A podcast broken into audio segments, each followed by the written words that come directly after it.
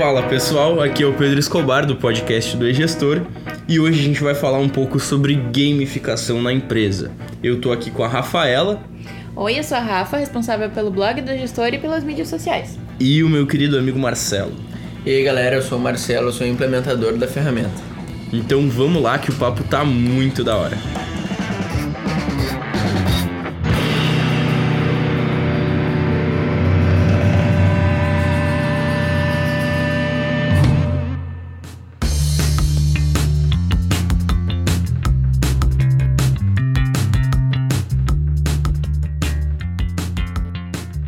Então eu queria começar destacando um pouco sobre o que, que é a gamificação.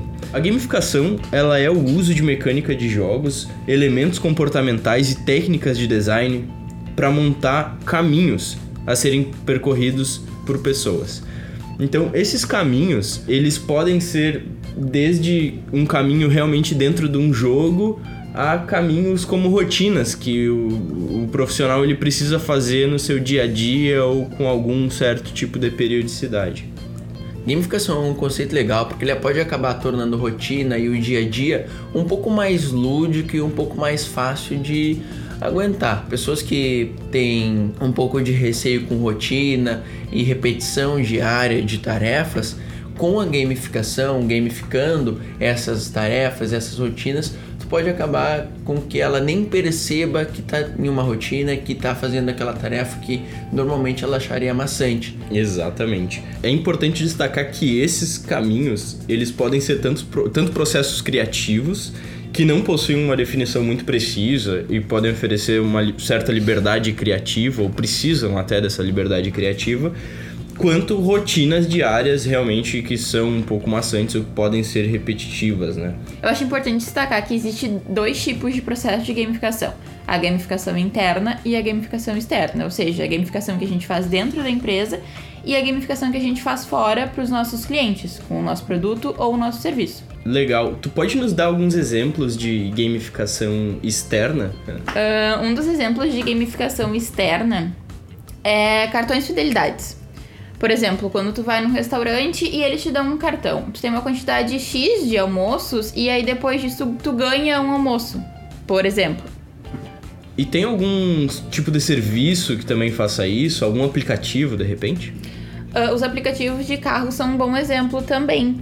Por exemplo, o Uber, que quando tu faz o cadastro, tu pode indicar para os seus amigos e quando os seus amigos usam, fazem uma corrida de Uber, tu ganha um certo valor em desconto ou corridas com desconto. Outro exemplo legal de apps de gamificação é o próprio Waze, onde tu tem um avatarzinho, tu consegue marcar pontos no mapa de maior trânsito ou de blitz ou de qualquer ou, se a rua está esburacada, tu consegue através de uma maneira lúdica informar e também uh, tu tem pontos e badges que o próprio Waze te dá. Isso é uma maneira de gamificar o próprio uso da ferramenta e fazer o usuário ficar mais engajado. Isso é muito legal, né? Porque é muito fácil também tu começar a usar um aplicativo e depois de algumas semanas mesmo já esquecer dele.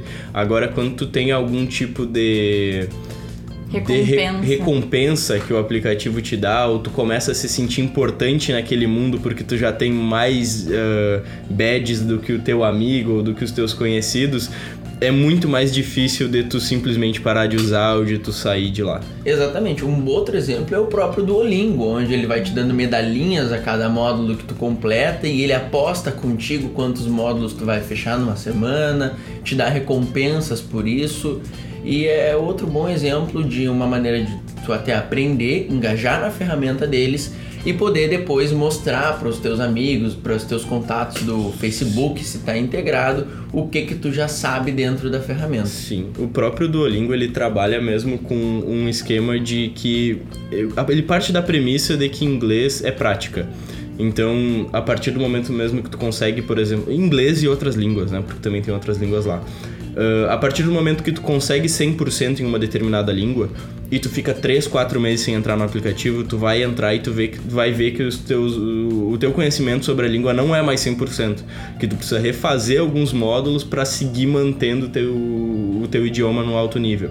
Então isso também eu acho muito importante, porque traz o usuário de volta e se a pessoa que já é 100%, que já fez todos os módulos de um determinado idioma, retorna, ela tem novas coisas para fazer, né? Então isso eu acho que é, é uma sacada assim muito importante mesmo do aplicativo e que faz com que não seja algo que tu depois que completa acabou é realmente contínuo e que tu segue voltando. Isso é muito importante, principalmente para usuários de aplicativo. Exatamente. Outro, outro exemplo de aplicativo, a gente está muito nesse mundo de aplicativos porque é onde a gamificação hoje em dia é mais usual. Engajamento em aplicativos é ouro, então gamificar para provocar esse engajamento é o que eles mais buscam. Um outro exemplo é o próprio Rap, onde eles distribuem cupons de desconto para influencers e pessoas que têm uma certa relevância em mídias sociais, onde essas pessoas são recompensadas quando os influenciados deles, né, quando o público dele usa esse próprio cupom no Rap onde as três partes saem ganhando. O Rap tem mais uso, o influencer ganha descontos e até mesmo créditos online para comprar suas coisas no Rap e o usuário ganha aquele desconto ali que é o que no final das contas interessa para ele, sabe? Então é uma gamificação de três pontas onde funciona para todo mundo. Eu acho que o Duolingo é um bom exemplo de gamificação pela questão da conquista. Porque tu vai sempre tentar buscar algo a mais, tu vai sempre tentar conquistar alguma coisa. E no Duolingo tu vai conquistar uma medalhinha, a, a, dependendo de quanto tu já aprendeu. Eu acho que tipo, esse é o principal sentido da gamificação, de tu botar uma conquista ali para tu chegar num objetivo de uma forma mais lúdica e mais fácil, mais divertida. E exa exatamente, outro ponto é que é muito fácil ganhar essas recompensas. Não é algo que tem que ficar um mês de trabalho mexendo todos os dias, não. Em, baixou o aplicativo, em 5 minutos tu já está sendo recompensado, tu já está vendo na tela que tu é, tu é ótimo, que tu já completou, que tu tem que avançar e que tu já bateu as tuas metas, sabe? A pessoa ela tem que ter uma certa disciplina para continuar no app, mas essa própria recompensa rápida faz com que a gente se sinta bem e queira voltar a ter aquela recompensa. Mexe um pouco com a nossa ansiedade, mas é uma maneira boa de aprender ao mesmo tempo que engaja na ferramenta. Uma coisa que eu acho engraçado do Duolingo é que tem aquele aquela brincadeira de que o Duolingo ele meio que te ameaça às vezes através das notificações, né? Então, daqui a pouco o Duolingo ele tá vendo que tu não tá entrando no aplicativo. Por que, que tu não tá entrando no aplicativo? O que, que tem para fazer que é mais importante do que ele. Eu recebi um e-mail hoje que o Du tá triste comigo porque faz cinco dias que eu não mexo no aplicativo. Então eles usam até essa carga emocional assim para engajar. Engajamento é realmente ouro nesse nesse mercado.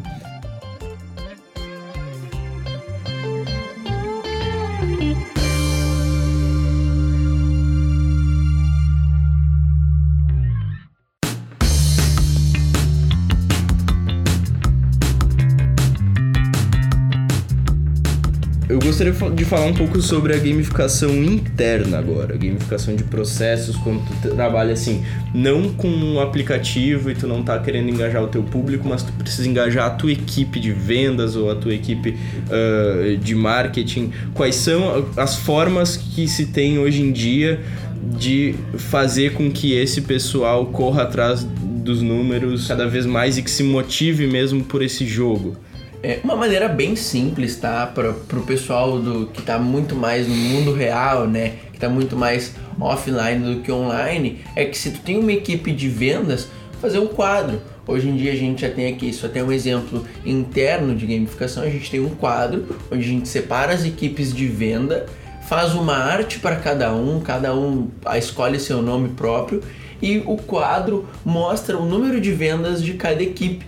Isso faz com que a equipe que está na frente se sinta recompensada e trabalhe mais para se manter na frente, e a equipe que está atrás trabalhe porque todo mundo está vendo os números dela e ela quer mostrar um bom resultado.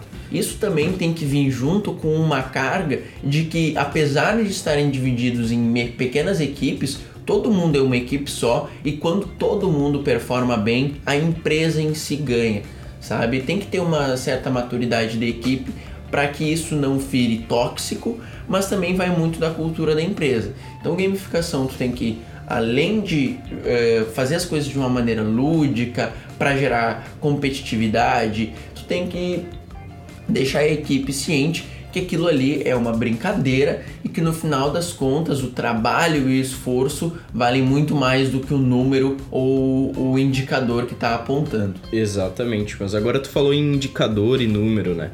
E eu acho que esse é o ponto mais importante sobre a gamificação, principalmente interna que tu precisa ter métricas visíveis para fazer com que as pessoas possam correr atrás. Não adianta eu ter um sistema, querer implementar a gamificação na minha loja, se eu não estou conseguindo demonstrar isso de uma forma eficiente para todos os funcionários e se todos eles não sabem exatamente quais são os números que eles têm que correr atrás e de que forma que eles vão fazer isso acontecer.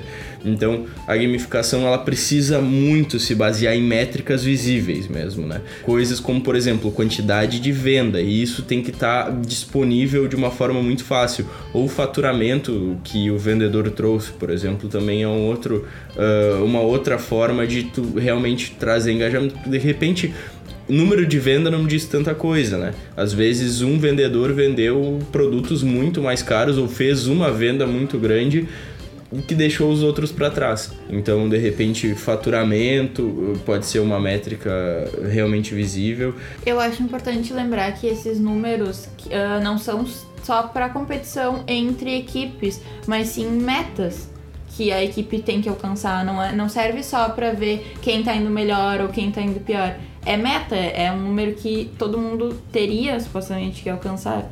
Exatamente. E acho que é bom partir do princípio do que seguinte, o crescimento planejado pro, pro trimestre é de 10%, por exemplo. Então a meta das, de cada um dos vendedores ou de cada pessoa da equipe tem que corresponder a esse crescimento, né? Então não adianta, por exemplo, estipular metas que não batem com o que está lá na frente ou com o que está sendo planejado no macro assim da empresa. Mas não é só na equipe de vendas que a gamificação ela também pode ser implementada de forma interna, tá? Uh, se, por exemplo, tu tem uma equipe de atendimento ao cliente, como um suporte, por exemplo, é possível usar métricas como quantidade de atendimento, quantidade de avaliação e assim diante, quantidade de agendamento ou de implementação feita, uh, diminuição de taxa de cancelamento e aí em diante e com base, mas o importante mesmo é que isso tudo seja visível. Não, esses não podem ser números difíceis de se encontrar, eles têm que ser é preciso indicadores fáceis, uh, de repente um sistema interno mesmo que calcula isso, ou por vezes, se for mais simples, pode ser numa planilha de Excel, não tem o menor problema, mas isso precisa estar tá muito na cara de todo mundo que quer ver e todo mundo que quer acompanhar esses resultados, porque é importante mesmo que cada um puxe o outro para cima, né? Então é, é, por isso mesmo que tem que estar tá sempre visível. Eu acredito muito nessa importância. Além de gamificar, é importante também comemorar, não é mesmo? É, assim como num jogo, como no Duolingo, ou, quando, ou como em qualquer jogo de videogame, quando tu bate a meta, quando tu chega no teu objetivo, tu comemora, tu recebe uma medalha, tu recebe uma comemoração. Aqui internamente, a cada certo número de vendas que a gente bate, todo mundo levanta e comemora e, e grita e faz um escarcel ali de um minutinho, depois volta já todo mundo para sua ligação. Até alguns clientes na linha percebem isso.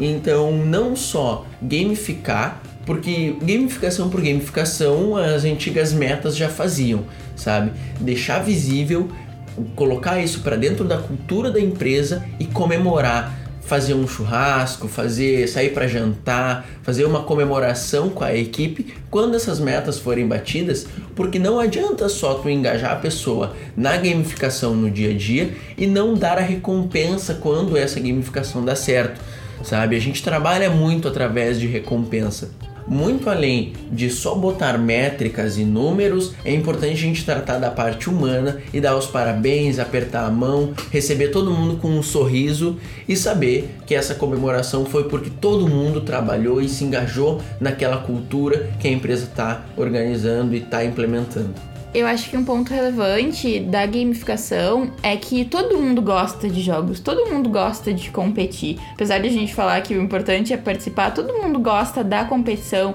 do sentimento de, de pertencer a algo, porque isso acaba gerando um sentimento uh, de, de união entre as pessoas que estão competindo. Todo mundo gosta disso, todo mundo tem um jogo no celular que para pra jogar quando não tá fazendo nada. Isso são coisas que, que é, é geral, então são coisas fáceis de tu implementar dentro de uma empresa.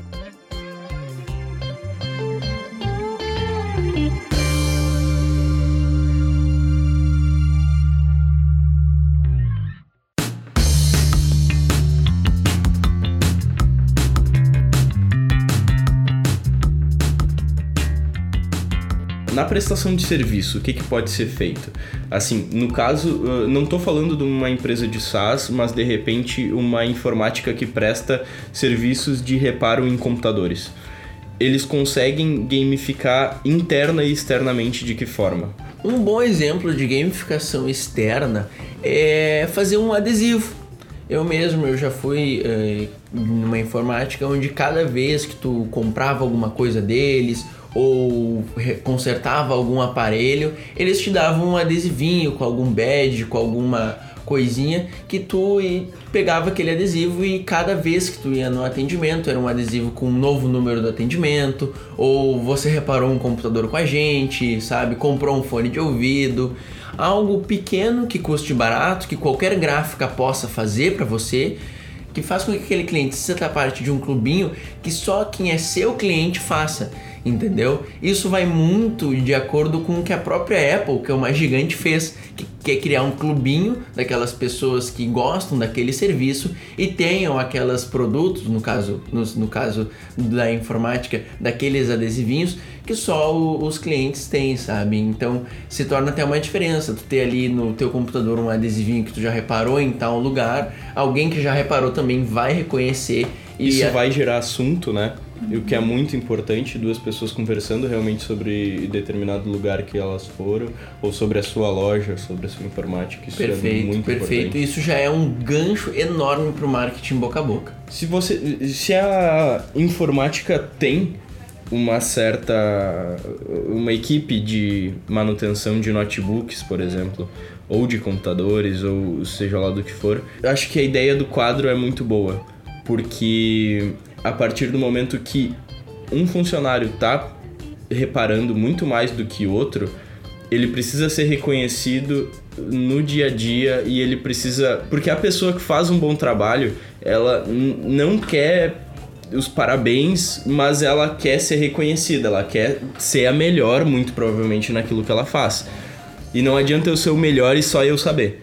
Então é importante realmente ter um quadro com números, ter alguma coisa que gere competitividade, que faça com que a, pessoa que não tá, é a melhor queira também correr atrás e a pessoa que está se destacando sinta-se uh, recompensada por isso. Não, eu acho que existem muitas possibilidades de gamificação aí, porque existem muitos tipos diferentes de empresa. Seguindo no exemplo de uma empresa de informática, de conserto, pode fazer pela, pela dificuldade, porque pode ser que um funcionário pegue alguma coisa que seja muito mais difícil do que o outro, assim ele vai demorar mais tempo. Outra coisa pode ser o tempo, se for algo mais. se for algo equivalente, uh, ver pela quantidade de tempo que um funcionário demora, quantidade de tempo que o outro funcionário demora, para definir as metas. Isso. De repente, até para esse tipo de caso, pode também ser o faturamento, né? Porque a partir do momento que existe uma equipe que repara peças e a métrica começa a ser tempo ou começa a ser quantidade, ninguém vai querer pegar os projetos difíceis. Então, a partir do momento que o faturamento ele fica, ele também passa a ser uma métrica, o projeto difícil ele pelo menos vai render mais dinheiro para a empresa. Então a pessoa fica mais predisposta também a pegar esse projeto justamente para trazer mais dinheiro e de repente enquanto os meus colegas repararam dois, eu reparei um, mas esse um trouxe três vezes mais dinheiro para a empresa. Então isso também é importante de se levar em consideração de repente nesse tipo de situação, né? A gente tem que estar sempre analisando, claro, não são métricas fáceis de serem implementadas e depende de negócio para negócio, mas são exemplos do que pode também ser aplicado no dia a dia. Outro ponto muito importante é que essas métricas têm que ser justas.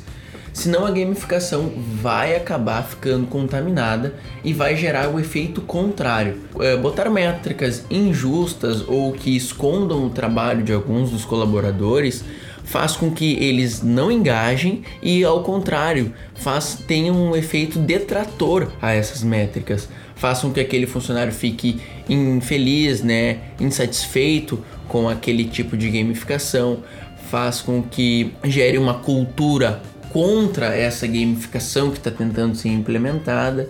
Então, definir métricas justas e ter a aprovação de grande parte da equipe é fundamental para que essa cultura da empresa seja implementada. Além de justas, elas devem ser reais. Se o dono de uma empresa X quer crescer 10% em um trimestre, ele vai colocar a meta para crescer 10%.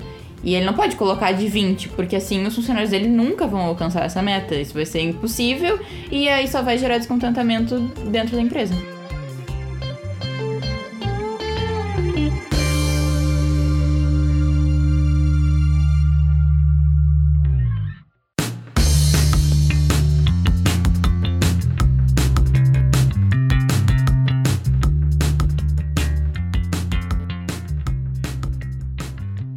Todo setor pode ser gamificado? Eu acho que sim.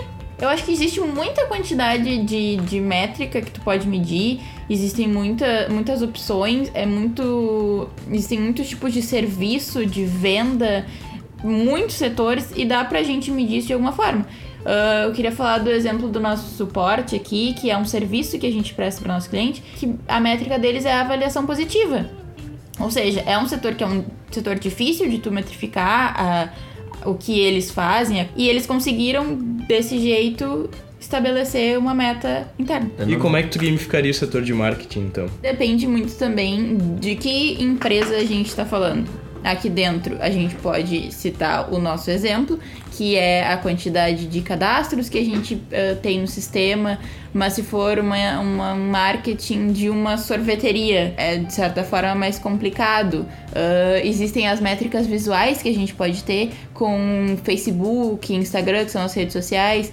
E existem algumas formas de a gente transformar essas métricas que são visuais, que são mais. é mais difícil de tu trazer para para compra para tu conseguir vender o teu produto, mas existem formas de tu trazer essas métricas uh, visuais para o mundo real. Acho que é importante a gente ressaltar que quase todas essas plataformas elas disponibilizam muitos dados para serem analisados, né? Então, desde gráficos mesmo, o Facebook tem a área lá em que tu consegue ver o resultado das suas ações. E eu acho que isso é muito importante de saber também extrair esses dados para poder analisar e para poder tornar eles visíveis e, e que algo que toda a equipe corra atrás de melhorar. Para encerrar então essa nossa conversa, é importante que vocês entendam que gamificação vai muito além de métricas e metas, vai a cultura da empresa. É importante que as pessoas aceitem, entendem e façam parte dessa gamificação. Sem o usuário, sem o colaborador engajado, não adianta nada. É só uma maneira mais trabalhosa de definir metas e métricas, entendeu? Então, muito além de um quadro, muito além de um relatório, é uma cultura e tem que estar tá na raiz, tem que estar tá na veia dessa empresa para que isso funcione.